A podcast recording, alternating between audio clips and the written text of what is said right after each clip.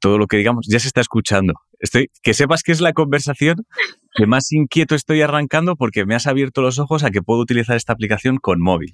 Entonces, que lo sepas. Te debo una ya. Todos los días se aprende algo nuevo. Ya, ya, antes, antes de empezar ahora, no nos conocemos y ya me has hecho un regalo. O sea que te debo, te debo una. Oye, Paula, muchas, muchas gracias. Como te comentaba, no, no hago presentación ni nada, o sea, tu nombre está en el episodio del podcast. Quien quiera saber, quien no te conozca, que busque tu nombre, quien no me conozca a mí, que haga lo mismo, y los que nos conozcan ya, ya saben de qué va la onda del podcast. Entonces, agradecerte sobre todo que, que te prestaras a venir a charlar porque no nos conocemos. Entonces, muchas gracias, lo primero, lo primero de todo, gracias por apuntarte. Y, y lo segundo, decirte por qué, por qué contacté contigo, ¿vale?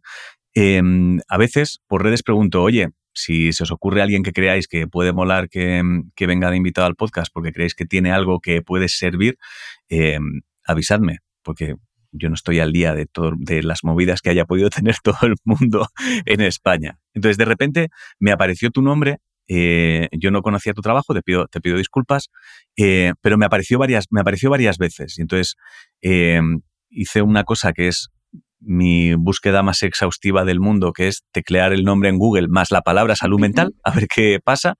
Y entonces me apareció, me apareció tu, tu situación y pensé, vale, pues la voy a llamar. Entonces, eres la primera persona con quien eh, no sé muy bien cómo preguntarte por el tema, porque es una de las cosas que más nervioso me pone a mí que el ser humano pueda hacer. Entonces yo me encontré, Paula, abusos y de niña. Entonces, como son las es la combinación que más nervioso me pone. Entonces, te agradecería que me arranques tú la charla. o sea, imagino que, imagino que en algún momento tú lo has mencionado abiertamente como para que la gente de repente haya dicho, oye, habla con ella porque, porque valdrá la pena. ¿no? Imagino que, no sé cuándo fue el momento o cuándo lo decidiste o si, cómo, cómo fue un poco esa, ese abrirte. Pues, bueno, primero de todo, gracias por, por invitarme a tu podcast. Tú no me conocías a mí, pero ya te sí. Y te escucho cada mañana. Muchas gracias. y, y, bueno, efectivamente, eh, sí sufrí abusos sexuales durante mi infancia, durante cuatro años y un año en mi adolescencia. Y bueno, es un, un trauma que gracias a digamos, a día de hoy puedo decir que, que he superado pero que a lo largo de, de toda mi vida, tengo 38 años, eh, he vivido normalizando esta situación. Porque, pues bueno, en mi casa se ha normalizado, hay que salir adelante, son, en cada casa hay problemas y, y bueno, pues hay que seguir, ¿no? La vida sigue. Y, y bueno, pues así lo hice. Eh, sin embargo, eh, llevaba ya como un año y medio, pues no sintiéndome bien, no estando bien del todo, eh, no sabía que se originaba todo en ese trauma infantil. Eh, y bueno, me dieron un premio eh, que era el promedio influencer con valores y como yo estaba ya haciendo mucho trabajo interno, todavía no había empezado en terapia, pero sí estaba trabajando bastante, pues fue como en, en marzo del año pasado. Uh -huh. Y y entonces recogí ese premio. Estaba mi marido, yo llevo casada 11 años, llevo 16 años con él, y bueno, estaba mi marido, y, y bueno, mucha gente que conocía en el público. Y bueno, eh, yo escribí una carta y la leí, mi marido no sabía ni, ni qué le iba a contar, en ese momento no quería que nadie lo supiese porque no quería que de alguna forma eh, pues pudieran influenciarme en pues no digas ahora o no es el momento, eh, yo lo tenía escrito y si de pronto sentía que lo era, mm, pues lo iba a hacer. Y lo hice, porque también durante mucho tiempo se me había juzgado, llevo 15 años dedicándome a la comunicación digital, eh, se me había juzgado porque había llegado donde estaba por la familia en la que había nacido, eh, por, un poco la, pues, la situación y el entorno familiar eh, o económico de lo que la gente piensa que, que era mi familia, ¿no? Y bueno, es una, una persona que desde los 18 años me fui de casa eh, y tomé las riendas de mi vida en todos los sentidos. Em, entonces dije, pues bueno, muchas veces se juzga sin saber el trabajo que hay detrás o las vivencias o las mochilas que tiene cada persona, ¿no? Y esta es la mía. Y sin darme cuenta, cuando conté mi historia, eh, a lo mejor egoístamente para liberarme a mí, me di cuenta eh, por todo lo que pasó eh, durante los días siguientes, que fue abrumador para mí, que tantísima gente había pasado por lo mismo que yo, o estaba pasando por lo mismo, o lo había pasado y hasta que yo no lo conté no había sido consciente, que, que de verdad me quedé abrumada. Eh, y entonces sí que empecé a trabajar con, con, una asociación y con con un equipo que se llama Somos Estupendas, pues que ellos al final se dedican a dar apoyo psicológico a, a, personas con diferentes traumas, pero también se toca mucho en el abuso sexual infantil, porque su creadora sufrió abuso sexual infantil. Y bueno, pues mm, me dijeron que uno de cada cinco niños eh, ha vivido o vivirá abuso sexual infantil, me parece una cifra aterradora. Y, y bueno, como me llevaban tantos mensajes, audios, de un momento que para mí era incontrolable sobre todo que yo al final no soy especialista en poder ayudar a estas personas, se pasa por ello, pero cada, persona es un mundo, eh, cada situación es diferente, dentro de que hayamos vivido lo mismo. Y llegó un momento que como yo no estaba en terapia, empezó también un poco como a arrastrar, ¿no? Todas esas historias.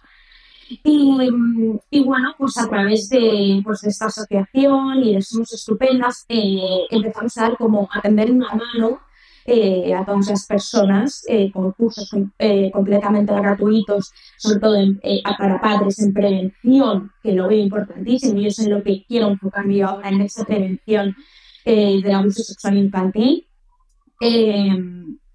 pues a tenerles una mano, a ayudarles, a romperles, a que no tengan miedo a contarlo, porque el problema del abuso sexual infantil es ya no solo lo que tú vives, sino que cuando tú lo cuentas, quieres contarlo, que es un paso inmenso, en el 95% de los casos se, estructura una familia, porque suele ser en el entorno familiar. Ostras, me, acabas de, abrumar con información porque hay hay, una cosa que jamás hubiese pensado, ¿eh? te, voy a, te voy a parecer un lerdo, pero nunca lo hubiese pensado, y ha sido la palabra prevención. O sea, porque de repente cuando has mencionado la prevención, en mi cabeza inmediatamente ha aparecido em, el que esa prevención viene porque, eh, hablo por mí, ¿eh? el, el, cuando se instalaría en mi cabeza la sensación de, de debo prevenir esto. O sea, vendría provocada por la por, la, por el pensamiento de hay algo en este entorno peligroso. O sea, que puede hacer que esto suceda. Entonces, claro, eh, me resulta muy llamativo el, el, hostia, si sospechas que eso puede suceder, que incluso así te mantengas cerca del entorno. No sé si me estoy explicando, ¿eh? es que de repente me has abierto una puerta que me ha volado mucho la cabeza con la palabra prevención en este asunto, porque nunca, nunca lo había pensado.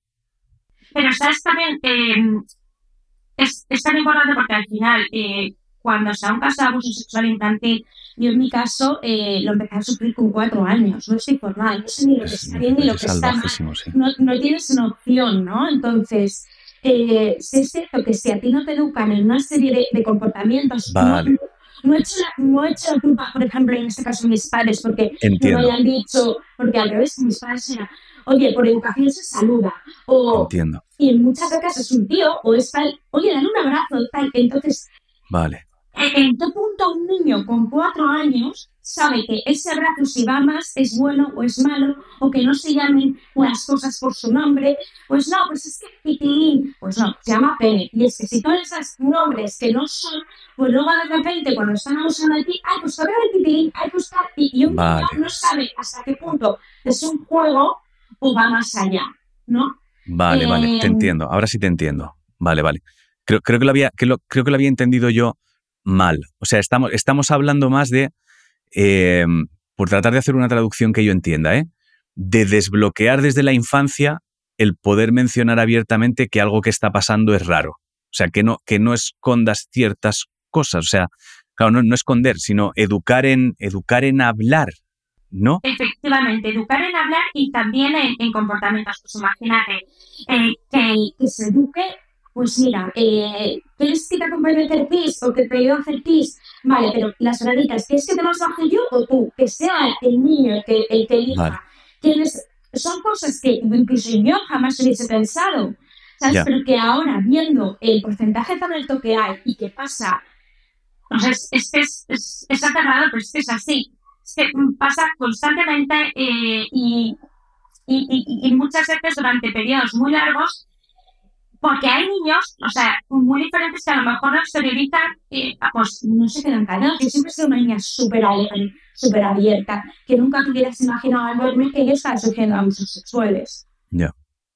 Vale, vale. Ahora, ahora, ahora sí lo entiendo. Claro, me, me parece súper potente ese, ese, ese enseñar a comunicar, por, por ver si definitivamente lo entiendo. ¿eh? Es, es el tratar de, de Voy a bajarlo un poco a tierra con, con ejemplos muy superficiales, pero que a veces creo que ayuda a, por lo menos a mí, a, tener la certeza de que lo he entendido.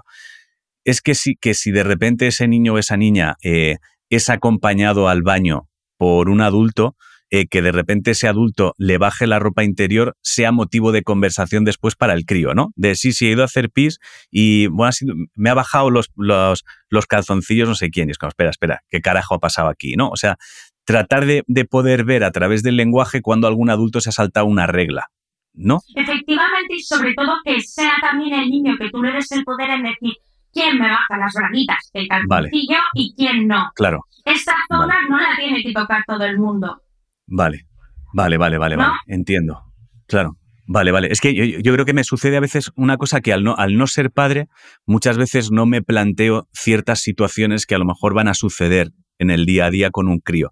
O sea, nunca, nunca me hubiese planteado una, o sea, hasta hablar contigo nunca hubiese pensado, ah, es verdad que a lo mejor mi hijo alguna vez necesita ir al baño y yo no estoy y le tiene que acompañar a alguien. Nunca lo hubiese pensado porque no soy padre. Vale, entiendo ese trabajo de, prevención. Ostras, de hecho, me, me parece imprescindible de repente. O sea, me parece, me parece que es ahora mismo, si me pongo en el lugar de un crío de cuatro años, me parece que es la herramienta más poderosa que se le puede ofrecer a un crío. ¿No?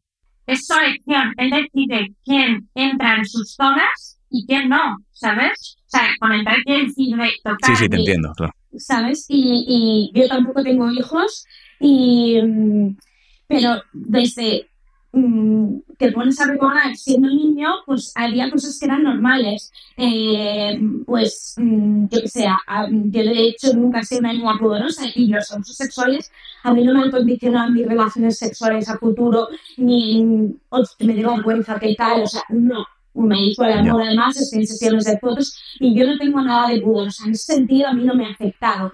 Pero es cierto que hay una serie de, de, de rasgos que hay que educar que yo he visto que a lo mejor se han normalizado cuando ya pequeña. Ya no solo eso, sino el hecho de, ah, pues bien, este es mi amigo Perico, va a darle un beso, dale un abrazo. Y entonces, claro, pues si tú das esos abrazos a diestro y siniestro eh, a todo el mundo sin tan visión, pues llega un momento que ya un beso y un abrazo y hay que diferencia con otra cosa cuando mm, tus padres lo ven bien, ves educación y tienes que hacerlo porque si no, eres mal educado. ¿Sabes? Hostia, es que ves como yo sabía que iba a ser uno de los temas más difíciles para mí de, gestionar porque me pone muy, me pone muy nervioso. Adultos, adultos niños me pone muy, muy nervioso. Em, varias cosas que había de la, de la primera vez que hablabas. Me, me llama la, la, atención cuando trato de, cuando sí que he conocido gente que ha sufrido abusos, etcétera, etcétera. Entonces, es como que siempre hay em, un momento en el que todo estalla en la cabeza, ¿no? De adultos es como que sucede de de críos, eh, algo que no sé si tú me vas a poder ayudar a descifrar, algo lo bloquea, algo lo deja como tapado, se bloquea, no sé si es el propio crío, no sé si es la inercia de la vida, el que deje de suceder, no sé qué es, algo lo bloquea, em, se queda como una especie de, de recuerdo difuminado algunas veces, no, no como muy presente, o sea, como casi como si fuera un sueño en algunos casos, eh, insisto, casi como si fuera un sueño y de repente llegado algún momento es como que, no, no, sueño mis cojones. Y de repente estalla todo. ¿Es, es, un proceso habitual ese, más o menos? Yo creo que depende también de cada persona. Eh, no es que lo bloquee, a lo mejor si una niña también depende mucho de la reacción del entorno. Como te he comentado al principio, pues en mi casa fue como, pues esto ha pasado, hay que seguir adelante, como quitarle, no es que le quitara la importancia, pero es, es, al final algo que, bueno, por supuesto luego si hablamos ya de que no hay ayuda ni protección al menor en este tipo de casos. Se dice que ha evolucionado desde que me sucedió a mí, pero tampoco creas que hay mucha evolución. Entonces, la manera en la que tú tienes de, pues a lo mejor, enfrentarte al abusador es en un juzgado que el niño tenga que, o sea, que tenga que presentar pruebas, que pruebas van a presentar un niño de, pues yo en mi caso, de 4 o 6 años, y que encima tengas que repetir y recordar todo delante del abusador mirándole a la cara, pues creo que es mucho más traumático, ¿no? Entonces, en mi casa fue como, esto no se va a hacer, se, sigue, tal, eh, mm, siempre que queráis hablar de esto se habla, pero la vida seguía y sin darme como mucha importancia, ¿no? Entonces, eh, pues yo directamente lo que tú dices como un sueño, eh, lo tapé y mi vida siguió. Em, y de hecho, mm, hay una frase que me encanta, que tengo subrayada de tu libro, que, que es, lo que sucede es que el día menos pensado, la burbuja que has creado para intentar que todo duela mucho menos, estalla. Pero en lugar de hacerlo para afuera, lo hace hacia adentro. Y eso es exactamente lo que me pasó a mí. Em, tú sigas adelante y, bueno, pues mm, cada uno lo hará de una manera. Yo, este trauma que he vivido, en vez de llevarme las cenizas que sí, durante dos años está la mierda, porque es así, eh, pero en vez de llevarme las cenizas, me hizo ser una de fénix. Es decir, yo voy a tomar las riendas de mi vida, eso sí, huía del pasado, intentaba no recordar. Yo hablaba de esto pues, pues con mis amigas íntimas, con mi marido, como sí, me pasó esto, pero no me afectaba, ¿no? Y, y, bueno, me convertí en una persona sumamente ambiciosa, perfeccionista, eh, con un toque tremendo, eh, que, llegó un momento que, que estaba intoxicada de perfeccionismo, de cortisol, y, mi cuerpo empezó a petar hasta que yo peté porque estaba agotada y no podía más. Y, bueno, eh, empecé, pedí ayudas, eh, empecé en terapia. Eh, no es que no hubiese ido antes a terapia porque pensaba que no me iba a ayudar, sino porque creía que no la necesitaba. Empecé en terapia y gracias a Dios, bueno, mi psiquiatra es María Rojas Estape, me ha ayudado muchísimo en este proceso. Y, y me di cuenta que además de esos abusos, pues habían habido muchas más cosas y que todo era esa lucha mía constante porque todo fuese perfecto, por no volver a vivir la imperfección del pasado, por que la gente no me viese vulnerable, porque yo sentía que si se me veía vulnerable, se me podía hacer daño y ya me habían hecho daño cuando más vulnerable era que era una niña, ¿no? Entonces, pues era mi forma, por inercia, hacerlo. Y por supuesto, luego en terapia, hizo terapia MDR, que porque yo había veces que me daba miedo, ¿este recuerdo era realmente así? ¿Hasta qué punto era así ya desde que se va pensando, ya se me lo estoy inventando? Porque era tan pequeña que tenía recuerdos tan difusos que había momentos que decía, esto no va a pasar, esto no, esto tal. Entonces, gracias a la terapia MDR, pude conectar esas dos partes de mi cerebro donde está el trauma y vivir todo realmente como pasó. Fue muy duro, pero me aclaró muchas cosas. Y, y ¿Crees, ¿Crees que cuando sucedió la primera vez, em, ya, en aquel momento eras capaz de, ver que algo había cruzado ya una línea? O sea, como, como crío. sí, ¿no? Vale. Sí. Porque aparte, eh, es la forma, eh, el abusador que tiene de hacer las cosas como a escondidas, eh, se le ve con miedo, se le ve angustiado, pues si oye un ruido.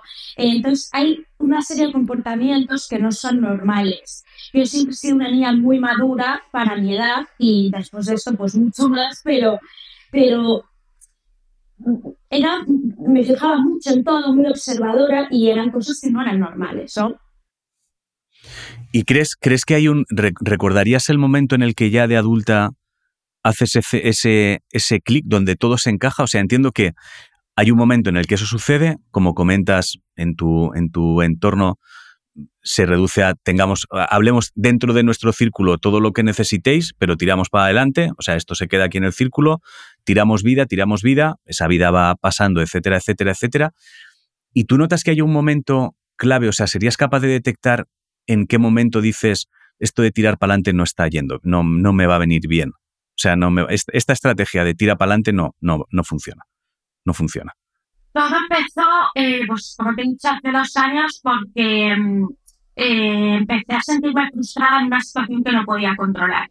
Después de mm, que yo, de alguna forma, tomase esas riendas de mi vida y que todo lo que mm, todo dependía de mí porque eran pues mis cosas, mi vida, mi proyecto de vida con, con mi marido, mi casa, mis cosas, todo tenía un orden, un control un controlador a perfección. Y cuando llegó una situación que no pude controlar, que me estaba frustrando muchísimo, eh, empecé a, generar, pues, estuve viviendo eh, con ansiedad y un estado alerta durante muchísimo tiempo sin saberlo.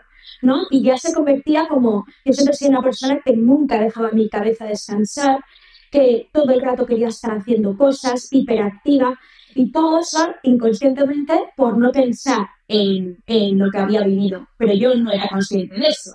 Entonces, nada, ya llegó un momento que, que, cuando yo pedí ayuda, porque creía que era, eh, no, es que soy tan perfeccionista que estoy agotada, estoy pecando, eh, tengo una ansiedad horrible, tal, pues empezamos a ver y todo venía por eso.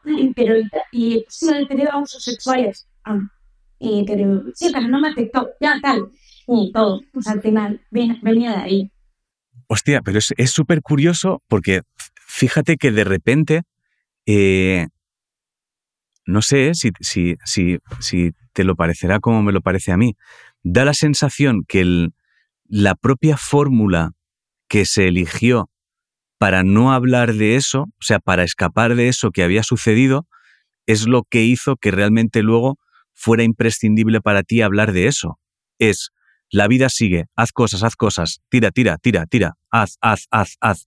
Y entonces esa, esa velocidad que parece como poner el coche a 200 para alargarnos de aquí, es la que de repente ha hecho que tú nunca pudieras bajar de 200 hasta acabar empotándote contra una, contra una pared, ¿no? Es como que la propia fórmula de escapar ha sido la que ha hecho que tuvieras que frenar y contarlo. Efectivamente. Es es, eso. Se han porque todo el mundo decía, no, entonces tú has tenido presión por tus abusos sexuales. No, o sea, no, o sea, sí, o sea, sí, pero no. Sí, pero no, claro, o sea, hay un, claro, claro, claro, o sea, de repente es, ha habido mucha, o sea, voy a decir algo que eh, fuera de contexto podría sonar a una, a una barbaridad, pero realmente lo que te ha hecho estallar ha sido el, el, el querer huir de esos abusos, ¿no? Ha sido lo que realmente ha hecho que todo estallara el querer fingir no ha pasado nada y tirar millas. O sea, no sé, no sé cómo hubiese sido la alternativa, no sé cómo es enfrentarse a eso. Pero claro, hay algo, hay algo interesante también em, para cualquiera que pudiera estar escuchando, la sensación de tratar de taparlo eh, solo está haciendo que el agua hierva. Fin. Tarde o temprano petará. O sea, vas a necesitar soltarlo. Yo entiendo que en el momento que lo sueltas, por, por imprevisto que fuese para tu, para tu entorno, que incluso por cómo comentas debió ser también un poco imprevisto para ti, ¿no? Porque aunque llevaras la carta escrita, si de repente todo dependía del depende de cómo me sienta, ¿cómo, fue ese momento? Porque un depende de cómo me sienta es tremendamente arriesgado. O sea, es ¿qué te hizo, qué te hizo sentir sí? Porque de repente es como que se apagan todos los diferenciales de lo que puedan pensar los demás, todos los diferenciales de la preocupación que puedan tener familiares, entorno, amigos, es como de repente dejó de importarte absolutamente todo excepto tú, ¿no? Por primera vez, eh, la única que importaba era yo. Claro.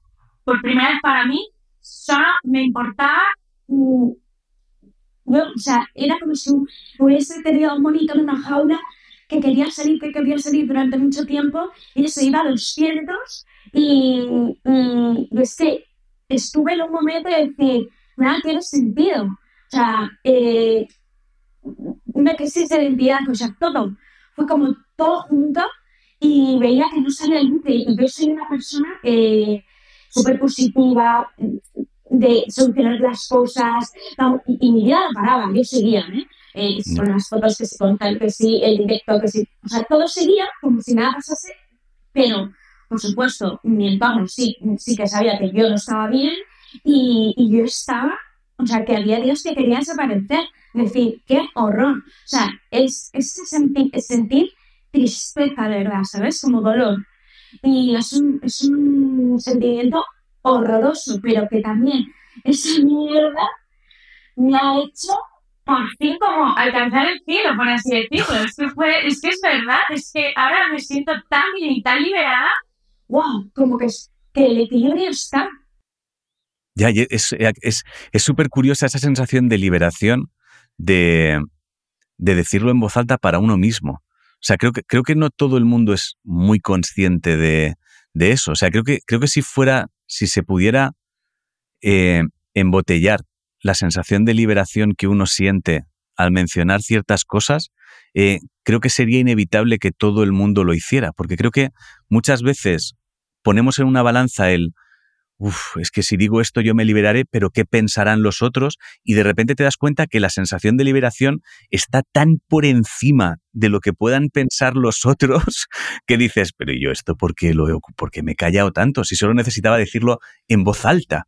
Fin. Y es como volar de repente. Y, me pasó una cosa, eh, ya lo he contado en una entrevista, pero el, el día que me entregaban este premio, eh, de repente, yo no lo dije en casa ni nada, así, vino mi marido y luego nos íbamos a hacer con unas amigas. Y, y un día apareció mi hermano. Nosotros somos siete hermanos y concretamente este hermano eh, que apareció, hemos trabajado juntos, ha sido mi representante, eh, nos llevamos un año y medio, o sea, somos una y carne. Entonces, al verlo aparecer ahí, fue como, no voy a poder hacerlo, porque al final, pues te involucras a tu familia, o sea, esto otro yeah. mi entorno familiar, ¿no? Entonces, eh, dije, Dios mío, no voy a poder hacerlo. Entonces, eh, justo el sacerdote me dijo, está buenísimo, me quedo fuera, ¿vale? Como no voy a ver los premios, tal, no sé qué. Nada, nada, no te preocupes, no te preocupes. Y dije, pues mira, o sea, esto es un señal. Que los otros vimos un Totalmente. Es como, necesitas estar sola para esto, no va a haber nadie, no te preocupes, no va a haber nadie involucrado en esta movida. Oye, eh, ahora entiendo que además, si estáis trabajando en la prevención, la prevención, etcétera, etcétera, eh, ¿crees, que hay, ¿crees que hay formas de, de detectar que a un crío le pueda estar pasando algo? ¿Puede haber pasado por algo así? habéis detectado algún pequeño patrón? A ver, hay varios como síntomas, así, por así decirlo, patrones que se pueden servir para detectarlo, ¿vale? Pero no se suelen dar todos porque, como te digo, cada niño tiene un carácter y lo vive de una forma diferente. Pero, por ejemplo, si de pronto un niño eh, no quiere ir, mm, me meto a casa de su amigo o menganito a dormir, o no quiere ir a, a jugar al tenis, eh, de repente más. Pues bueno, a lo mejor en el vestuario se pasa algo, o en casa del menganito hay un hermano mayor o una hermana, ¿sabes? Y entonces, eso son cosas alerta, ¿sabes? De pronto hay algo que les gusta hacer y que ya no quieren hacer. ¿No? Entonces, es importante esa comunicación.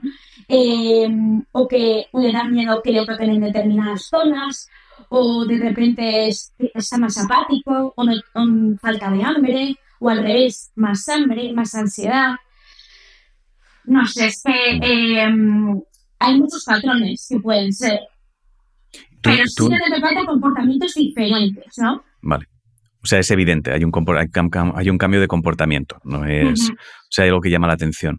Em, tú, y si, me lo has, si me lo has contado, te pido disculpas, ¿eh? porque entonces me habré perdido esa, esa parte. Em, tú sufriste los abusos, entre, entre que tú los sufriste y se enteró tu familia, ¿pasó mucho tiempo? Mm, ¿O fuiste, ¿O fuiste alguien que lo mencionó, o sea, que dejó caer que estaban pasando cosas? O sea, como niña. Lo conté ya. Lo, contaste tú. Sí, eh, lo conté con seis años y yo empecé con cuatro. ¿Qué, qué fue? ¿Te puedo preguntar qué fue lo que, lo que te hizo retrasar tanto el contarlo? Es decir, ¿eras consciente de que estaba sucediendo algo y estabas bloqueada acerca de cómo contarlo por algún motivo en especial? Sí, porque normalmente el abusador mete miedo, te hace sentir culpable. Yo he estado durante muchos años con un sentimiento de culpa sin saber por qué. Y porque en el momento que eres abusada también te sientas culpable porque no entiendes, también vives el amor desde la violencia. O sea, en un acto que tienes que saber amor lo vives desde la violencia. Eh, mm, luego, pues también la sensación como en mi caso de, asco, de miedo, eh, pues si, si, lo cuentas te va a pasar esto, ¿no? Entonces, eh, pero llega un momento ya que cuando, o sea, en mi caso, pues al principio era no muy constante y llegó a empezar a ser algo muy continuado. Y, para mí, pues ya era un, pues, un sufrimiento. Es que me, Claro, o sea, lo que me sucede además con los críos es que no hay.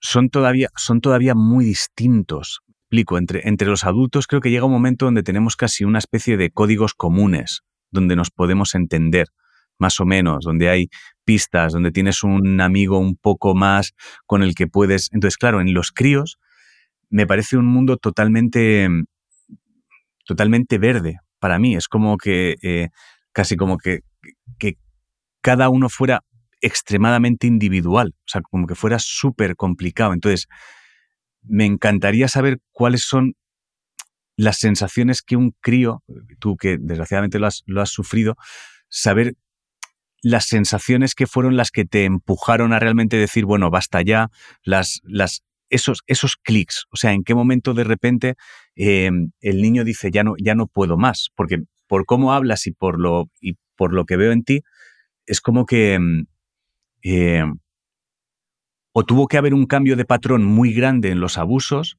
hubiese sido como muy capaz de tirar millas, de tiro, tiro, tiro, tiro sin que nadie se entere. O sea, no sé si es la sensación de si el miedo a decepcionar a, tus padres, no tus padres en concreto, sino el, miedo de decepcionar a los adultos que viven contigo, o si no sé qué es lo que puede hacer que a un crío le, le mm. bloquee. Yo creo que ya, eh, o sea, lo que, en, le bloquee para, para no contar para, Claro, para, Claro, para no contarlo y qué es lo que desbloquea después la posibilidad de contarlo, porque a veces lo que pienso, si trato de pensar en ser un crío, o sea, vuelvo a cuando yo era niño y jamás he vivido en nada, ni mucho menos parecido, trato de ponerme en momentos estresantes para mí de, venga, que nadie se entere. Y entonces me doy cuenta que el único momento en el que yo verbalizaba las cosas era cuando me sentía ya incapaz de gestionarlo por mí mismo. Y ese era el momento en el que necesitaba verbalizar algo, cuando ya tenía la sensación de necesito un adulto en esto o necesito alguien con más experiencia en esto. Entonces, claro, si hago esa traducción al mundo abusos, lo que pienso es, los abusos llegan a un punto en el que el niño dice, yo no puedo gestionar ya esto y necesito que alguien entre aquí, porque ya no sé, ya va más allá del asco o de lo que sea, o sea, ya va en un punto en el que me estoy yendo a un sitio que no sé ni cuál es. Entonces, no sé si en los críos funciona igual. A ver, em, como te digo, ese sentimiento de culpabilidad y de miedo, por supuesto. Em, te bloqueas para contarlo por ese miedo, eh, porque llegas a pensar, eh, si es muy prolongado en el tiempo el abuso, llegas a pensar que em, se puede enfadar contigo si lo cuentas, ¿sabes? Porque tú eres la mala, te hacen ver que tú eres la mala, ¿vale? Y luego o sea, en, en mi caso, eh, ese primer abuso no fue de un familiar, eh, pero en muchos casos sí lo es. ¿Qué pasa? Que cuando tú lo cuentas, también, eh, cuatro años a lo mejor no, pero ya con seis, siete, pues, si yo lo cuento, imagínate que de alguien está abusando su tío, voy, voy a romper mi familia ya no voy a ir a casa de los primos, ya no tal. Pues eso también es horrible, ya no solo lo que tú sufres, sino eso.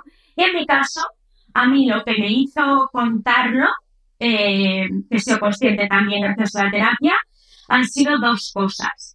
Que ese abuso por esa persona empezó a multiplicarse y empezó otra persona también, entonces ya eran dos abusadores. Y proteger a mi hermano pequeño. Hostia, vale. Porque, porque, porque intuías que podía pasar me daba mucho miedo que pasara. Te daba miedo que pasara, o sea, no, no, vale. Me daba mucho miedo y de hecho yo siempre decían, eh, pues yo siempre pues, moría en el colegio, o sea, era como un bichillo, ¿no? Entonces, eh, que todo tendrá su porqué también. Pero claro, yo me acuerdo que a mi hermano le decía, nosotros íbamos en una finca porque mi padre era eh, piloto y entonces pues íbamos cerca del aeropuerto en una finca y y bueno, estaba pues nuestro jardín, nuestra casa y la casa de los guardeses, ¿no? Que, era donde ahí me sucedían las cosas a mí. Entonces, yo me acuerdo que le, pues, jugando los fines de semana yo le decía a mi hermano, no puedes ir a la casa de los guardeses porque hay una familia de osos que se quiere comer a mamá. Y le dibujaba hasta un mapa, ¿vale? Y con mi madre en la cama y tal. Y le cantaba una canción para asustarle diciendo que venía la familia de osos. Este mi hermano pequeño se lo contaba a mi madre cuando mi madre venía a casa. Mi madre, pero qué niña tan mala, pero ¿cómo la asustas así? Yo no era consciente de que eso lo hacía para que él no fuese ahí y no le pasase lo mismo que a mí, que a donde me sucedía, ¿sabes? De mayor sí que he sido consciente. Y de hecho le dije a mi hermano, oye, esto lo hacía para protegerte, ¿sabes? No era tan mala. Claro. Te estaba salvando. Hostia, Claro, es desde, es desde la mentalidad de crío, claro. Claro. Es un crío salvando a otro crío, claro. Es que no hay más. Es que puedo hacer mm, meterte miedo. O sea, tengo que meterte miedo, acercarte ahí. Hostia, pero fíjate, oh, se me acaba de abrir una puerta terrible en mi cabeza que es, hostia, el terror que debías sufrir tú de cría. Es decir, una, una niña que intenta aterrar a su hermano acerca de lo que puede suceder si se acerca a un sitio, es porque el terror que ella sufre en ese sitio es ni siquiera es llevadero. Porque si no, no te planteas eh, marcarle el terror a otro. Entonces, claro, es, de repente es demoledor, porque es... Hostia, no, eh, lo siento mucho, de verdad, eh, Paula. O sea, me parece, me parece aterrador. Entonces, claro, es, es una mm, es una gestión de algo que, sucede que tiene todo el sentido del mundo que haya un momento donde, donde tú empieces a tener esa ansiedad de esos dos años porque es como, imagino que se instaló en ti la sensación de querer huir todo el tiempo. De, mi, vida era una huida constante. Sí, es, es huir, claro. Es, es, el terror se instala con una fuerza salvaje a los cuatro años y entonces ese terror yo entiendo que lo que le hace al cerebro es decirle, no, no, la forma de estar bien es tener miedo y huir. Primero porque es lo que tú has transmitido a los otros para que no se acerquen ahí, entonces has trabajado en ten miedo y claro, si en el momento en el que tú comunicas esto es lo que ha pasado, lo que dicen es tiramos, tiramos, tiramos, esto no ha pasado, no, no paramos, o sea, no paramos a analizar en seco esto, no hay, o sea, simplemente tiramos millas, eh, tu cabeza se construye en base a la manera de sobrevivir y olvidar las cosas es no dejar de hacer cosas en ningún momento. Entonces, claro, eso es insostenible. Es insostenible. Yo colapsé, o sea, yo, eh, mi cabeza no paraba, no paraba y yo no paraba. O sea, si no hacía deporte, empecé a hacer deporte y me apunté a la carrera y me convertí en maratoniana y ahora acabo las seis medios del mundo. O sea, todo tenía que ser en exceso y el no parar. Ahora te pongo el ejemplo del deporte, pero es así en absolutamente todos los ámbitos de mi vida. También ten en cuenta que con lo que te he contado de, de, cómo de alguna manera yo metía el miedo a mi hermano para protegerle, yo con cuatro o cinco años en aquel momento, eh, lo que estaba era también asumiendo un rol eh, de madurez que no me correspondía tampoco. Hombre, estás, no solo, no solo es que estés eh, intentando asustar a tu hermano, es que estás protegiendo, a tu hermano. Es, te protejo a través del miedo. Entonces, de repente es eh, tu miedo a lo que ya está sucediendo, hay que sumarle el miedo a que de repente pase lo mismo con otra persona a la que quieres. Entonces, es estar como con un miedo encima de otro miedo, tratando de proteger, tratando de hacer, tratando de camuflar, disimular.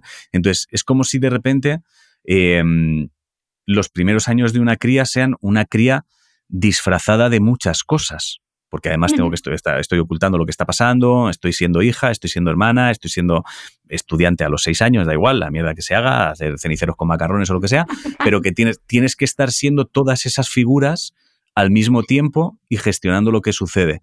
cuando de repente te abres en canales, bueno, tiramos, tiramos, tiramos, tiramos, tiramos, pues hay un momento en que yo creo que tu cerebro ni siquiera es que esté huyendo, está, está huyendo y al mismo tiempo tiene que ir previniendo fórmulas para no detenerse nunca. Entonces está trabajando. Claro, claro, está trabajando en, en tres planos distintos. Entonces llega un momento donde la cabeza dice para y fíjate que veo que tiene, tiene bastante sentido que ese frenazo sea en un momento de reconocimiento, ¿eh?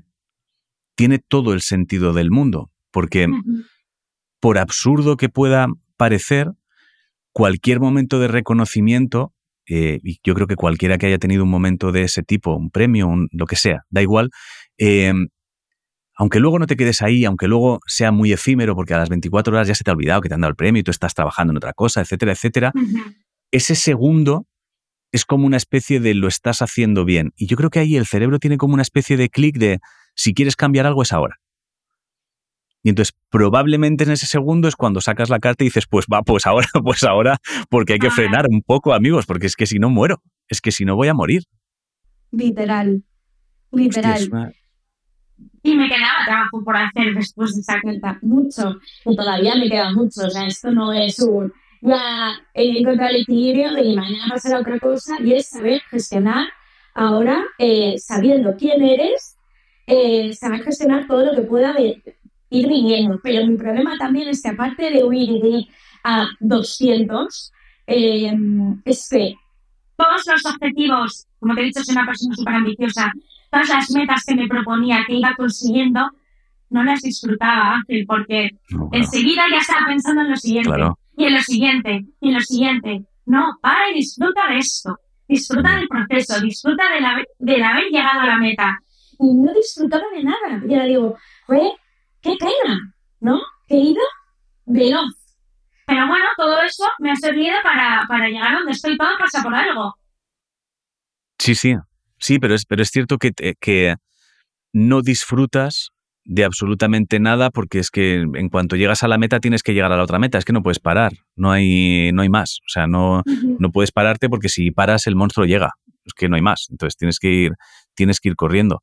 Em, ¿cómo, ¿Cómo estás ahora mismo? Porque lo que sí intuyo es que siempre hay un cambio. Cuando se verbaliza, a, pesar de esa liberación, hay, es inevitable que tenga que haber un reajuste porque es todo vuelve, las piezas se encajan, se ve todo claro, es como, oh yeah, estoy viendo la, estoy viendo la peli. De repente estoy viendo la peli, ya lo he dicho.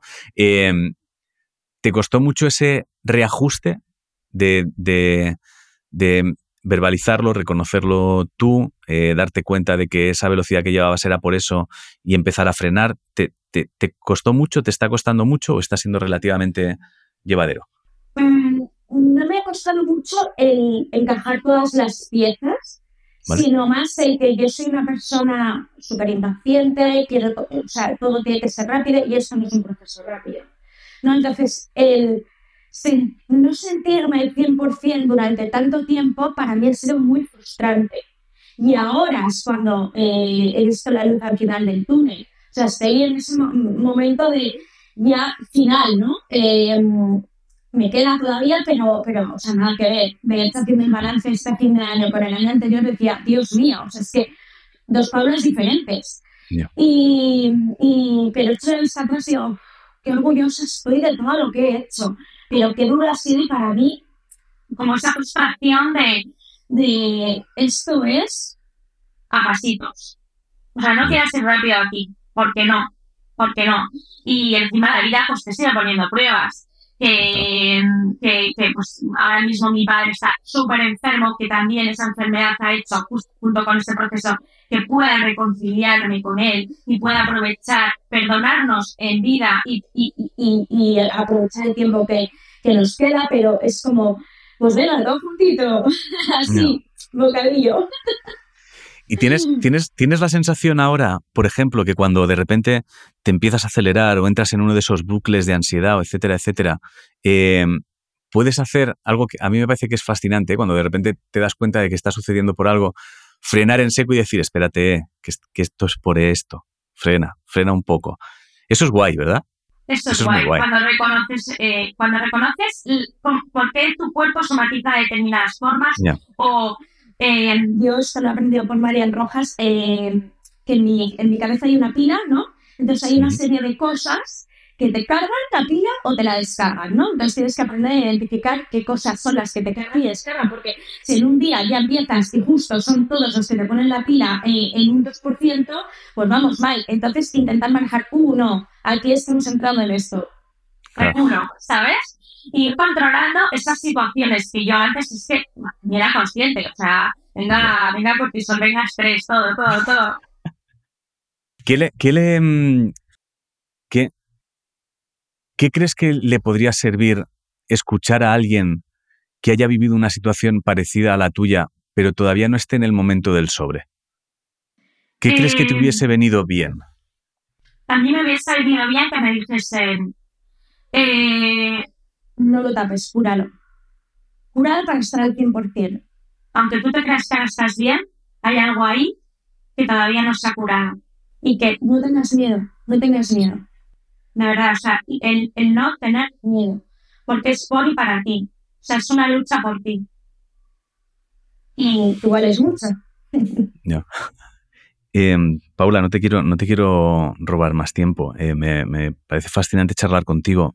Solo que tampoco quiero despedirme con la sensación de que quizá eh, tengas alguna información o algo que te gustaría añadir, decir y tengas la sensación que a lo mejor no hemos transitado por ahí y que creas que pueda ser útil, ya sea alguien que haya vivido una cosa como tú o a alguien que, sirva. Me, ha gustado mucho lo de, lo de enseñar a los críos a hablar. Cualquier, cualquier tipo de información que creas que te parece más allá de que podemos volver a hablar cuando nos dé la gana, que es lo bueno de estar conectados y poder volver a charlar. O sea, si de repente colgamos y decimos, oye, necesito, necesitamos otra hora más, se tiene otra hora más, más allá de eso, em, ¿hay, algo, ¿hay algo que creas que te gustaría dejar dicho, que creas que no hemos transitado y podría ser útil?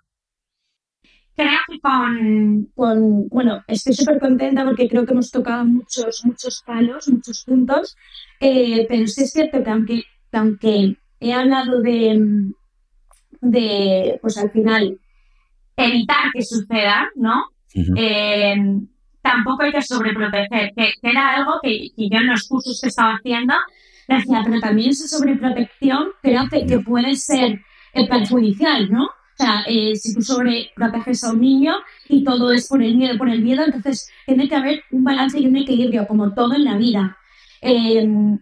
Hay muchísimos cursos y yo a través de mis redes sociales voy a ir informando de ellos completamente gratuitos, tanto para padres, hermanos, eh, tutores, que, puedan saber y entender cómo piensan los niños, por qué actúan de determinada manera y, hacerlo de una manera correcta. Genial. Eh, Paula, simplemente, simplemente gracias. No te voy a robar más tiempo. Em, si te parece bien, voy a darle a stop y me despido de ti en condiciones. Me has volado la cabeza, eh, que lo sepas. O sea, me has abierto puertas que no, que no sabía. Eh, ahora me despido y me despido de ti, ¿vale? Le voy a cortar y nos despedimos.